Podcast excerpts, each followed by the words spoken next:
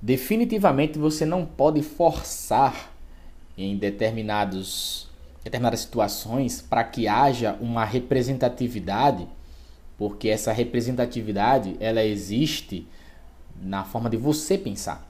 O que você entende por representatividade não é a mesma coisa que outra pessoa entende por representatividade. E a coisa mais autoritária e antidemocrática do planeta é você querer que existam representatividade, representantes de causas que você acha que devem existir. Primeiro de tudo, uma coisa que eu sempre falo, cada caso é um caso, então as coisas devem ser analisadas isoladamente. E qual é o problema dessa da, da representatividade? Porque você chega no nível histérico. Nós já chegamos no nível histérico. Eu acredito que a, a representatividade, o movimento negro e o LGBT, eles já beiram a histeria e em muitos momentos eles chegam nesse ponto da histeria, sabe? Da, da coisa do tipo assim, tudo que acontecer é, é, é racismo. Chegar ao ponto de você estar tá andando, levar uma topada e aí você dizer que aquela rua é racista, porque você tomou uma topada e você é negro. É óbvio que é um exemplo esdrúxulo, mas se você prestar bem atenção, analisar com cuidado cada caso, você vai ver que muitos casos nem são racismos, nem são nem é caso de racismo, nem é caso de injúria racial. É só um caso que a pessoa quer dizer que é aquilo por uma questão de histeria. É assim que acontece com a representatividade. Às vezes você vai numa palestra e aí a palestra é, é, é palestrada por três homens. E aí vai ter gente dizer, olha, cadê as mulheres representando isso aí?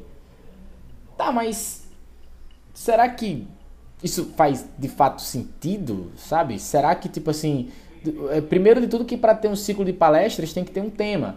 Será que naquele tema não chegou a, a, a, a, situação de nenhuma mulher que seja especialista naquele tema ter agenda disponível?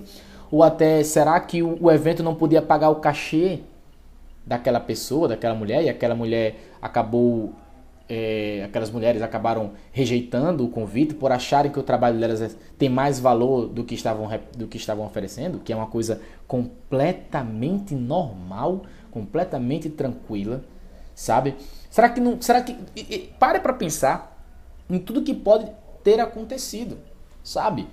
Porque aí você vai dizer, ah, não tem que ter mulher porque tem que ter representatividade. Tá, beleza. E aí chega um outro ponto. Não, beleza, tem dois homens e uma mulher. Aí vão dizer, ah, só tem uma mulher para dizer que tem representatividade, mas a maioria ainda é homem. E mesmo assim os três são heterossexuais, não existe nenhum homossexual. Aí depois, não, um deles é um homossexual. Aí depois, não, mas nenhum deles é do candomblé. E aí você, ah, mas nenhum deles é, é todo mundo de fora, né? Gente tá aqui no, no, no, em São Paulo e aí todo mundo tá, que tá palestrando do Rio de Janeiro. Cadê o representante? Então, tipo assim, você vai é, é, dando corda, dando corda, dando corda e você não percebe que você vai se enforcar. É, uma das coisas é que eu sempre falo, não dá atenção e não dá razão ao pessoal do movimento da representatividade.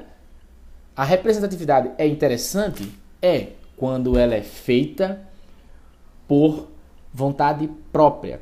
E a questão da representatividade, ela é muito individual. É se o indivíduo se sente representado ou não. Porque pode haver algumas, alguns símbolos, por exemplo, do movimento negro, e podem existir negros dentro do movimento que não se sentem representados por determinados símbolos, por determinadas pessoas. Isso é completamente normal, não é falta de respeito nem nada. Só quer dizer que aquela pessoa não compactua com as ideias dessa outra pessoa. E tá tudo ok até então. Certo? Então, a ideia é bom senso. Para que a representatividade não se torne apenas algo histérico, falta bom senso.